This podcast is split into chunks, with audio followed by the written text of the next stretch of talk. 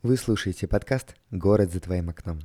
Здесь мы исследуем урбанистику, опираясь на собственные интересы, а еще вдохновляемся городами, проектами, которые улучшают жизнь людей, и самими людьми, живущими в городах. Приятного прослушивания.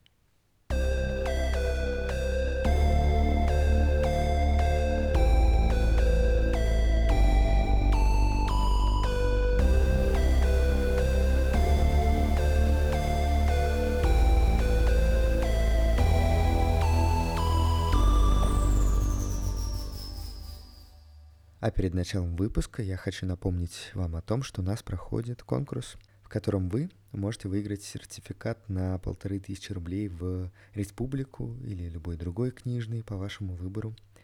Мы очень надеемся на то, что наш подкаст мотивирует вас развиваться, узнавать что-то новое, а мы вам в этом с радостью поможем. Все условия конкурса можно найти в описании к этому выпуску, а также их можно найти в наших соцсетях, во ВКонтакте и в Телеграме. Все ссылки также можно найти в описании. Всем привет, меня зовут Маруся, и сегодня мы начинаем серию выпусков с членами команды нашего подкаста. Со мной сегодня Игнат. Привет, Игнат. Привет, Маруся. Всем привет. Расскажи, пожалуйста, о себе немножко. А, кто ты, откуда ты, на кого ты учишься и как давно интересуешься урбанистикой? Я студент третьего курса программы «История государства и власти». Я сам родом из Москвы, я коренной москвич по папе. И мне кажется, что урбанистика начал интересоваться довольно давно, потому что я живу на Ленинском проспекте. Это одна из самых больших городских магистралей. И там все время ощущается пульс, ритм, движение города. И когда я подходил к окну, я все время обращал внимание на то, а, куда едут машины, а, куда едет автобус, троллейбус, тогда он еще был в Москве, а, куда спешат люди, зачем они едут и так далее. И ты вот в таких местах видишь, как живет город. Потому что на маленьких улицах это проявляется не сильно, а вот на больших таких проспектах это очень хорошо видно. И мне кажется, что именно вот от этого вот моего наблюдения и родилось как-то подсознательно мое увлечение. А, серьезно я начал этим интересоваться, наверное, вот э, когда я пришел в клуб «Урбанизм», потому что он мне дал очень много возможностей для развития в этой сфере, и просто из увлечения какого-то урбанистика стала частью моей жизни. Получается, что осмыслять город ты начал именно через транспорт, через эту инфраструктуру. А расскажи, пожалуйста, чем ты сейчас интересуешься в урбанистике и что ты в нем видишь такого, чего не видят все остальные, вот с твоими знаниями и с твоим опытом сейчас. Да, как ты правильно заметила, мне действительно очень интересна тема транспорта, и Самое главное при изучении транспорта, при понимании его, осознавать, что автобус просто так никуда не едет. Например, автобус едет по какому-то маршруту, и этот маршрут, он э, прорабатывался, его прокладывали специалисты, чтобы охватить максимальное количество каких-то важных объектов, чтобы охватить максимальное количество домов, чтобы сделать этот маршрут удобным для горожан. То есть э, важно именно понимание того, что не все бывает э, просто так, и что за каждым каким-то даже самым незаметным нашим э, повседневным действием э, лежат усилия большого количества людей. Вот. Э, именно поэтому мне и интересен транспорт, собственно, да, потому что интересно вот копаться во всех вот этих вот нюансах. Помимо этого, мне также интересна тема культуры. А, мне самому культура очень близка. Я очень, например, люблю театр. А, очень мне нравится вот этот вид искусства. И я также не против провести какой-нибудь вечер в музее или а, сходить на выставку. Поэтому мне вот эта вот вся тема тоже близка. И мне кажется, что культурная жизнь города – это тоже очень важная часть его изучения, и это намного, мне кажется, более широкая и разнообразная тема, чем транспорт, и ей заниматься, а также копаться в ней тоже очень интересно, и Слушай, очень здорово, что ты сейчас затронул такие разные сферы. А, тогда у меня встречный вопрос. Ты учишься на истфаке. Как ты совмещаешь урбанистику и историю? Вообще, есть ли пересечения у этих наук, сфер деятельности?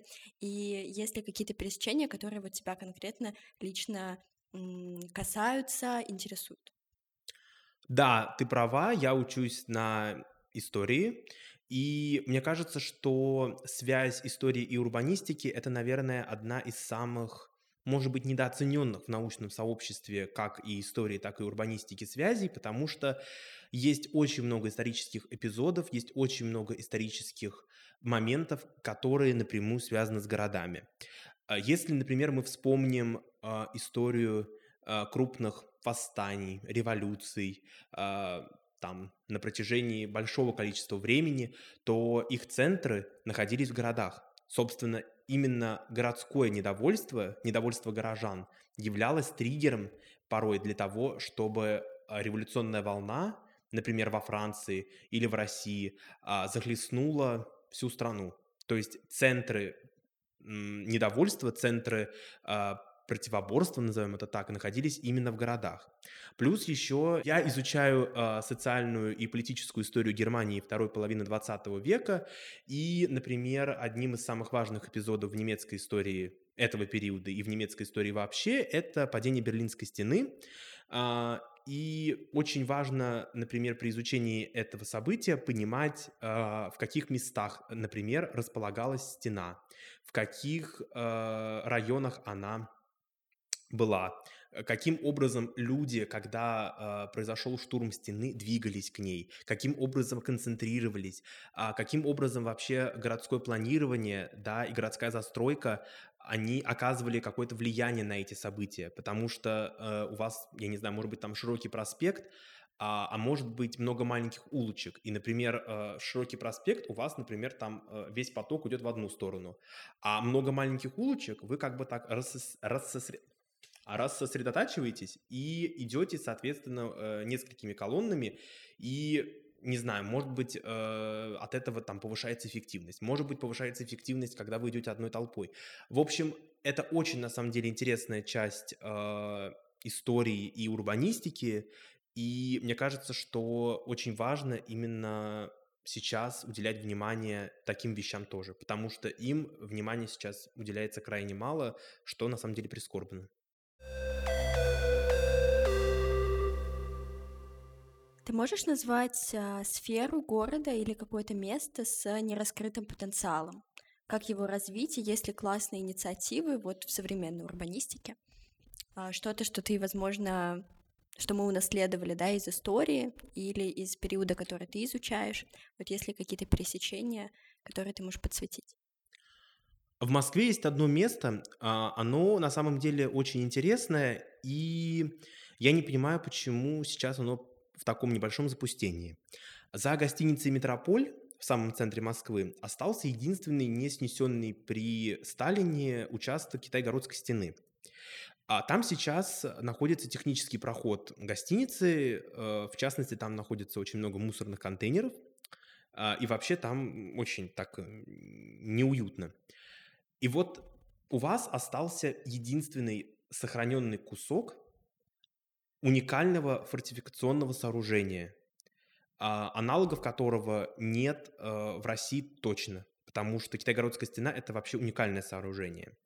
А почему нельзя сделать из этого технического прохода какую-нибудь э, улицу, да, и как-то не подсветить эту стену, как-то не рассказывать о ее истории, потому что э, снос Китайгородской стены – это очень вообще важный эпизод в московском градостроительстве, потому что очень многие здания и очень многие сооружения, которые появились в Москве при Сталине, они были построены на месте Китайгородской стены, и Китайгородская стена, она очень серьезно определяла облик города, и ее снос предопределил тоже облик центральной части Москвы в нескольких районах так точно. Ну вот, например, на Лубянке.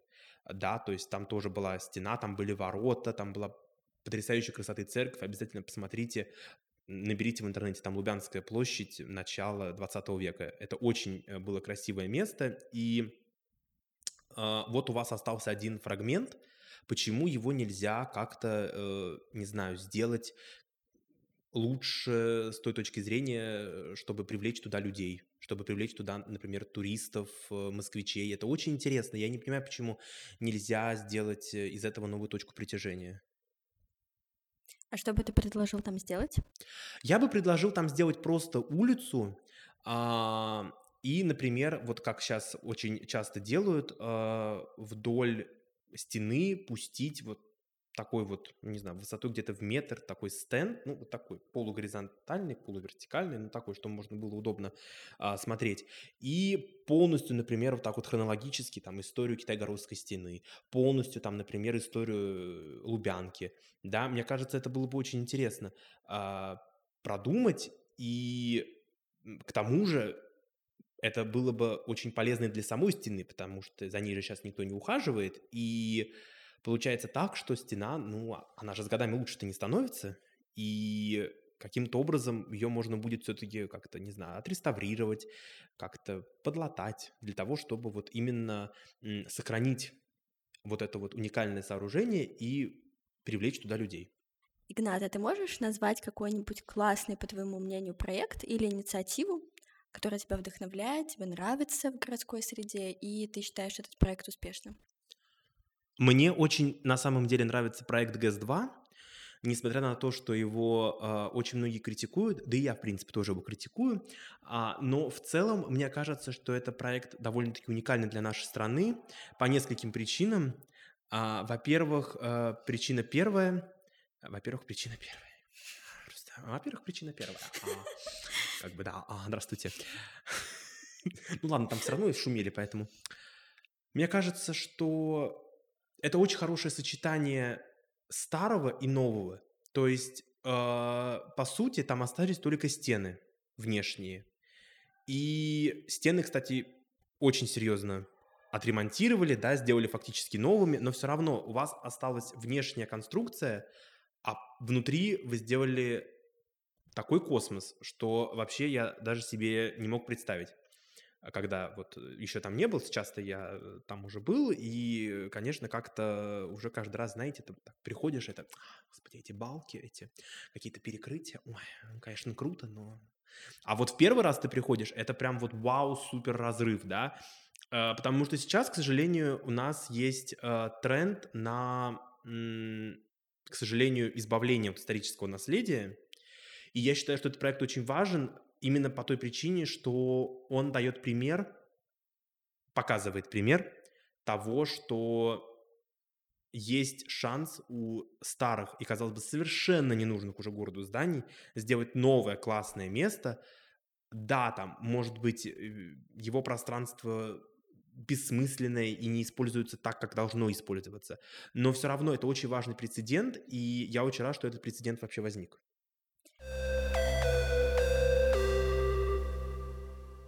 Мы сейчас с тобой говорили довольно предметно, но скажи, пожалуйста, почему урбанистика это важно? Вот для кого это может быть важно, кому это может быть интересно? А, или эта область знаний важна для всех сейчас в современном мире?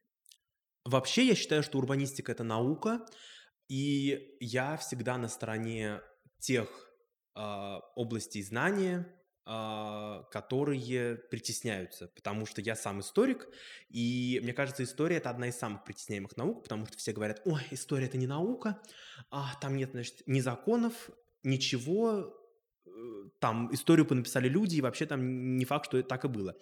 А поэтому я всегда на стороне э, угнетенных, скажем так. Поэтому я считаю, что урбанистика это наука, потому что урбанистику тоже очень много кто притесняет и тоже не понимает вообще, что это такое, зачем. Но это наука, поверьте мне. И не потому, что я так считаю, а потому что есть очень много исследований на эту тему, есть очень много всяких э, различных там доказательств и всего такого. Мне кажется, что... Какой был вопрос? А, простите, можно еще раз? Почему урбанистика важна? Для всех ли? Так, тогда про науку мы забыли? Не, хорошо, хорошо. Про науку вообще супер было. Так, ладно, сейчас. Урбанистика, конечно, важна. Точка. Урбанистика, конечно, важна. Твою мать, просто.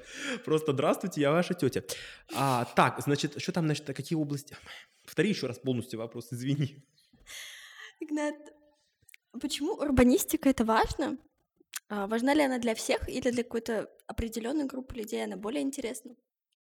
Мне кажется, что урбанистика важна, потому что одной из э, целей урбанистики является то, что урбанистика пытается сделать жизнь людей лучше, сделать а, их повседневную жизнь, повседневный быт комфортнее.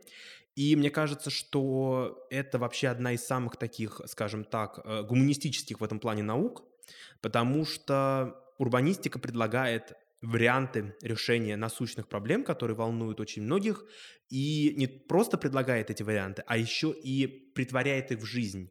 То есть это очень практикоориентированная область знания, и я считаю, что она крайне важна для всех. Не все должны, естественно, ее изучать, не все должны понимать, но все должны осознавать, что урбанистика — это то, что реально помогает делать жизнь лучше. Это реально то, что меняет мир.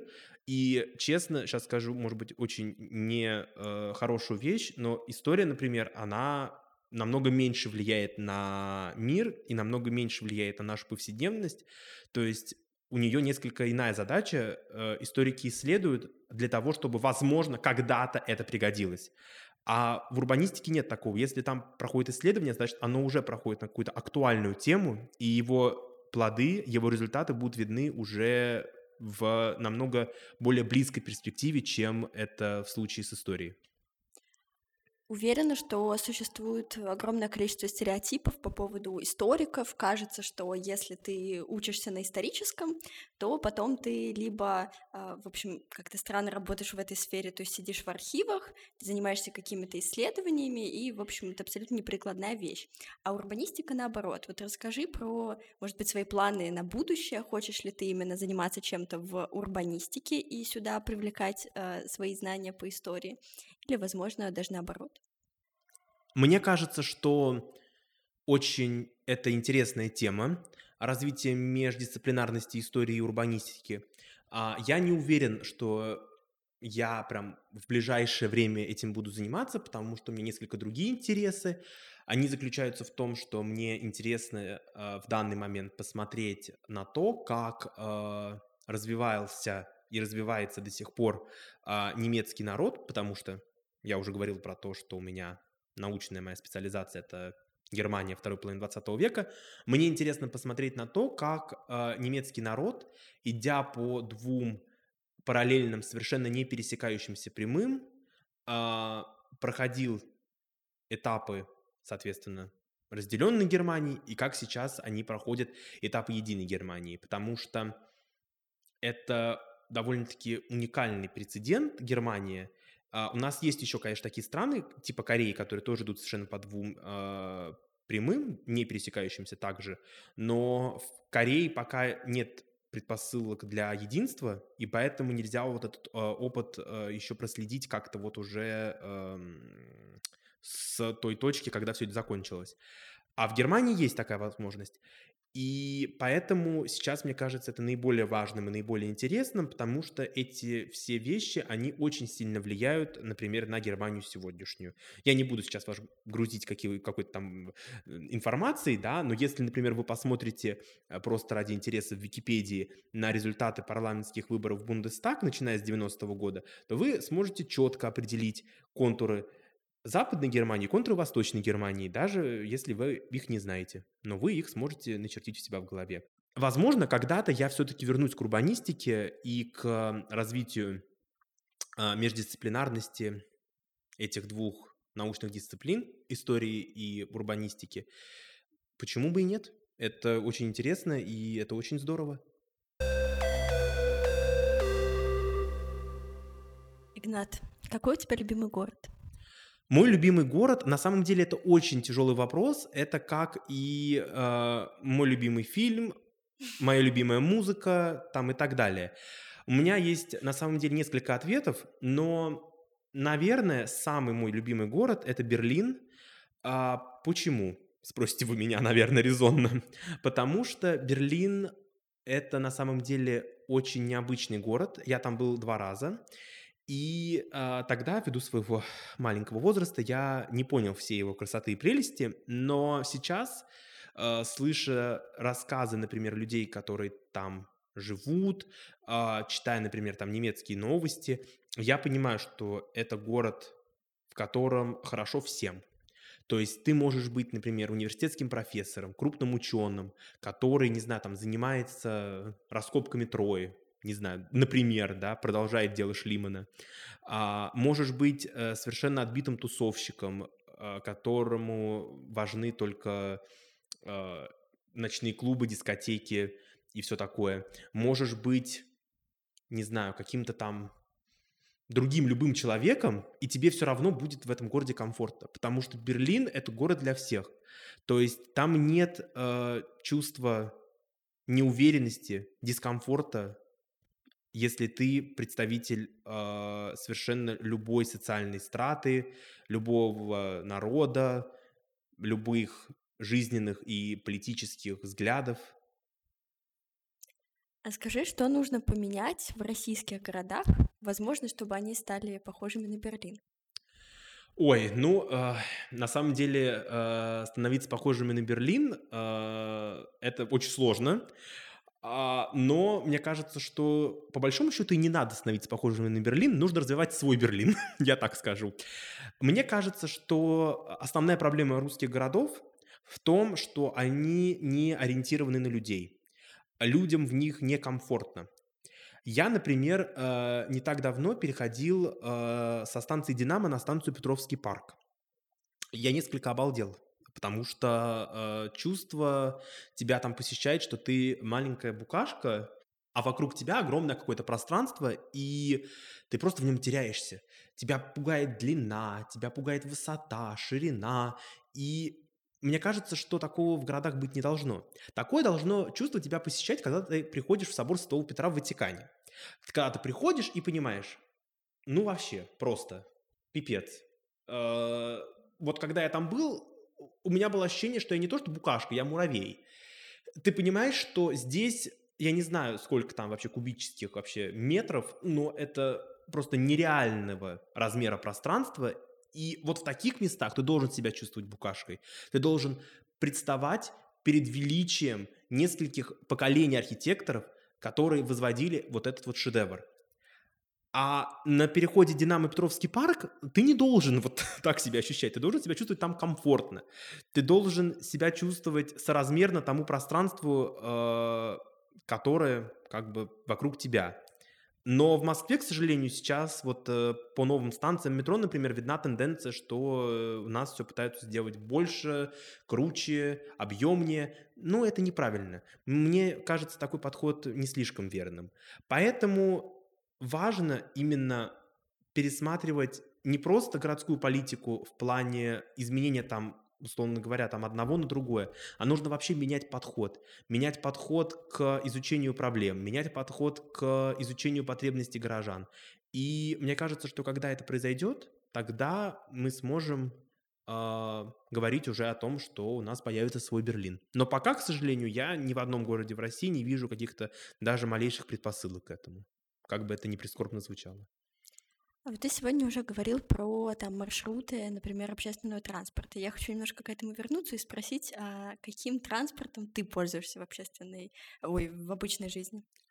А, ну, я, как и обычный горожанин, пользуюсь э, всеми возможными общественными транспортами. Это метро, это автобус, это электробус, это трамвай. А что-то я использую чаще, что-то реже. Наверное, в метро я спускаюсь не так часто, потому что я живу в центре, и э, в центре, слава тебе Господи, э, более-менее развитые э, маршруты наземного транспорта, то есть я, например, могу спокойно за там 20-25 минут доехать до, до центра, могу совершенно спокойно там сесть в трамвай и поехать там, не знаю, там в другие районы, то есть это все комфортно, и мне не нужно там каждый раз спускаться в метро. Но я понимаю, что есть проблема и в других районах города, мало того, что они не связаны между собой, да, ладно, это одна проблема, но они даже не связаны с центром. То есть, казалось бы, да, самое логичное, ну, да, большинство людей все-таки из районов едет в центр и обратно. Казалось бы, логичным развивать это направление, да, но у нас даже этого нет. О какой мы говорим вообще межрайонной коммуникации тогда, общественного транспорта? Вот как? Что такое межрайонная коммуникация общественного транспорта? Короче, критикуем мы сегодня все, что А, нас происходит. Сейчас нас закроют просто здесь. Игнат, каким ты видишь тогда транспорт и город будущего?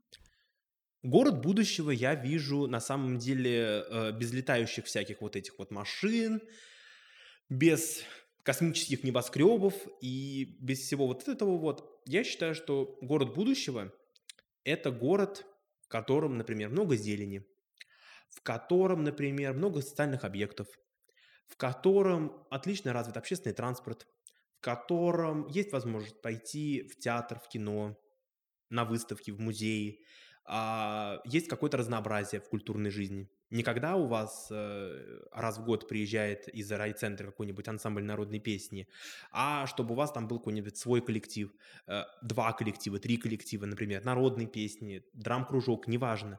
Ну, то есть, чтобы было куда сходить.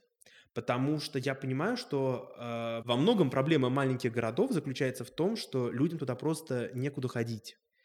И, казалось бы, столько есть возможностей для развития там э, какого-то, не знаю, творчества, для развития искусства, но почему-то этими возможностями никто не пользуется. Можно же очень много всего классного сделать. Я не понимаю, почему вот э, этому не уделяется внимание. Э, собственно, мне кажется, что и поэтому у нас, наверное, так много с этим проблем. Вот, если по правде говорить. И у меня тогда, наверное, завершающий вопрос, но вопрос на будущее. А какие темы ты планируешь в подкасте освещать? Поскольку я историк, то, естественно, э, в подкасте я планирую освещать какие-нибудь э, исторические темы. У меня уже есть несколько идей. А, даже я прорабатываю свою рубрику, так что обязательно подпишитесь на наши соцсети, обязательно подпишитесь а, на клуб «Урбанизм» и а, следите вообще за всеми анонсами, потому что я надеюсь, что в скором времени моя рубрика выйдет в свет, и вы сможете послушать меня а, еще, если вам вдруг понравилось. И, наверное, все-таки э, помимо исторической тематики я буду э, развивать э, больше еще и культурную, потому что э, культура, мне кажется, тоже очень, во-первых, сопряжена с историей во многом, и, во-вторых, э, культуре сейчас, э, как я уже говорил, мне кажется, уделяется меньше внимания, и я хочу это попытаться исправить. Спасибо тебе большое, Игнат. Тебя было невероятно интересно слушать. Спасибо большое всем. Хорошего дня. До новых встреч.